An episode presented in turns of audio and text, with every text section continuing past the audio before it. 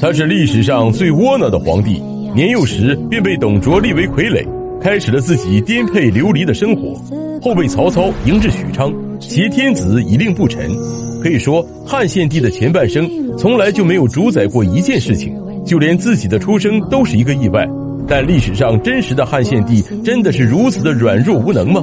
大汉王朝灭亡的锅到底应该由谁来背？本期视频就让我们通过汉献帝刘协的视角来看一看三国的故事。从公元一百八十一年出生至公元二百三十四年去世，汉献帝刘协享年五十四岁。他虽然是亡国之君，但却有明君之志，一生没有行过昏庸之事。虽然被迫禅位，但却活得比曹操和曹丕还要长。他的封国更是一直延续到了五胡乱华时期才被胡人所灭。要想看懂汉献帝的一生故事，我们还得从头说起。刘协的母亲王美人深得汉灵帝刘宏的宠爱，但当时主宰后宫的是何皇后。王美人怀有刘协之后，害怕招惹何皇后的嫉妒，就想偷偷的堕胎。不料堕胎药却并没有奏效。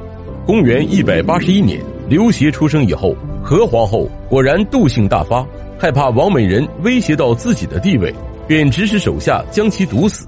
汉灵帝为了刘协的安全，便将他交给了董太后抚养，因此刘协也被大家称为董侯。公元一百八十九年，病重的汉灵帝面临着选择太子的问题。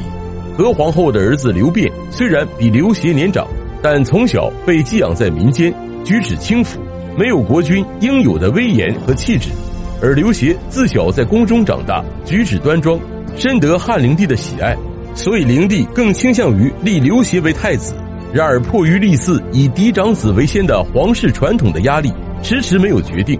汉灵帝去世后，大将军何进拥立了何皇后的儿子刘辩为汉少帝，何皇后改称为何太后，临朝处理政务。朝政大权实际上被何进所掌握，刘协则被封为了陈留王。此时，内宫宦官和朝中重臣为了权力展开了激烈的斗争。先是何进被十常侍杀死，之后何进的部将袁绍带兵反攻，一下子又杀了两千多名宦官。幸存的宦官劫持刘协和少帝刘辩出宫，正巧迎面遇上了率军入京的董卓。回到京城后，董卓的军队完全控制了局势。董卓自认为和收养刘协的董太后同族，于是就宣布废除汉少帝刘辩，立陈留王刘协为帝，视为汉献帝。就这样，九岁的刘协开始了他作为傀儡皇帝的漫长生涯。刘协登基后，董卓自封为丞相，后又加封为太师。他的军队劫掠财物，奸淫妇女，无恶不作。公元一百九十年，各地的州郡以讨伐董卓的名义纷纷起兵。由于起兵的州郡都在关东。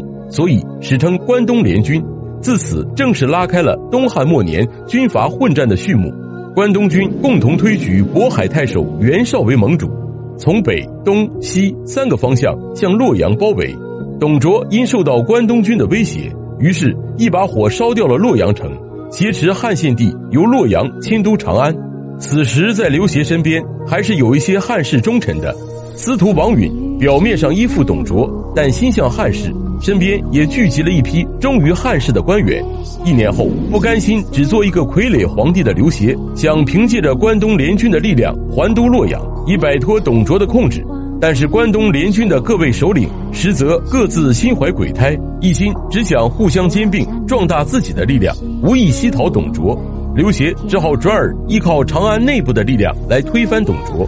公元一百九十二年，司徒王允利用吕布与董卓之间的间隙。成功离间吕布，密谋刺杀董卓。吕布让亲信冒充卫士，埋伏在北雁门等待董卓。董卓刚一进门，便被吕布用铁矛刺死。董卓死后，王允与吕布二人共同主持朝政。但王允得手之后，骄傲自满，加上气量狭小，未能维持住关中的局势。不到一个月，就被董卓的部将李傕和郭汜击败，王允也被杀身亡。自此，十二岁的汉献帝成为了李傕的傀儡。两年后，三辅大旱，谷价腾贵，长安城中甚至发生了人吃人的事件。刘协当即命令大臣侯问开仓放粮救济灾民，但因为粮食不够，依然有很多人被饿死。刘协怀疑侯问从中贪腐，趁机侵占公粮，于是派人取米在自己面前熬制成粥，用事实证明了侯问的贪腐事实，并施以了处罚。长安城中的饥民也因此得到了救济。由此可见，刘协少年时便有一个明君的潜质。公元一百九十五年，李傕与郭汜发生内讧，在长安城中各自拥兵相攻。刘协在董承等人的护卫下，趁机逃出了长安，辗转东行，号令各路诸侯前往秦王。一年后，时任兖州牧的曹操亲自带兵前往洛阳迎接汉献帝。当时的中原地区，袁绍和曹操两大军阀正进行着频繁的军事斗争。孙策占据了江东，刘表占据了荆州，刘璋割据益州，韩遂、马腾占有凉州，公孙度盘踞辽东。汉献帝对曹操来说，无疑是一面可以利用的旗帜，使曹操占据了挟天子以令不臣的有利地位。在接下来的几年里，曹操虽然试图利用刘协来实现自己统一中国的目的，但却不敢直接取而代之，自立为帝。公元二百年，汉献帝不满曹操大权独揽。不甘心只做一个傀儡，按下衣带诏，令董承设法诛杀曹操。于是，董承与刘备等人一起密谋，但最终事情败露，董承等人皆被曹操诛杀，就连汉献帝怀孕的董贵人也被绞杀。可这时也发生了一件汉献帝一生中最有机会诛杀曹操的事情。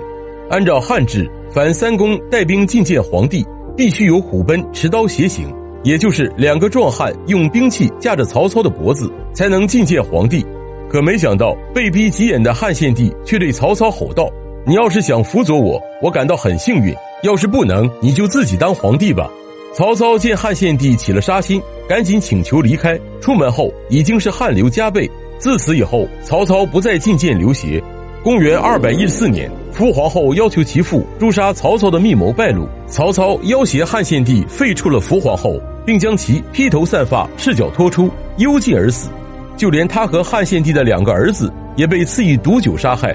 不仅如此，曹操还威逼汉献帝将自己的女儿曹节立为了皇后。公元二百二十年，魏王曹操去世，曹丕继位。此时虽然有孙权、刘备试图北上中原，但中原腹地的和平已成定局，除旧布新、建立新朝已经是人心所向。在种种力量的推动之下。曹丕逼迫汉献帝效唐虞之旧例，将帝位禅让给自己，改国号为魏，并将刘协封为了山阳公。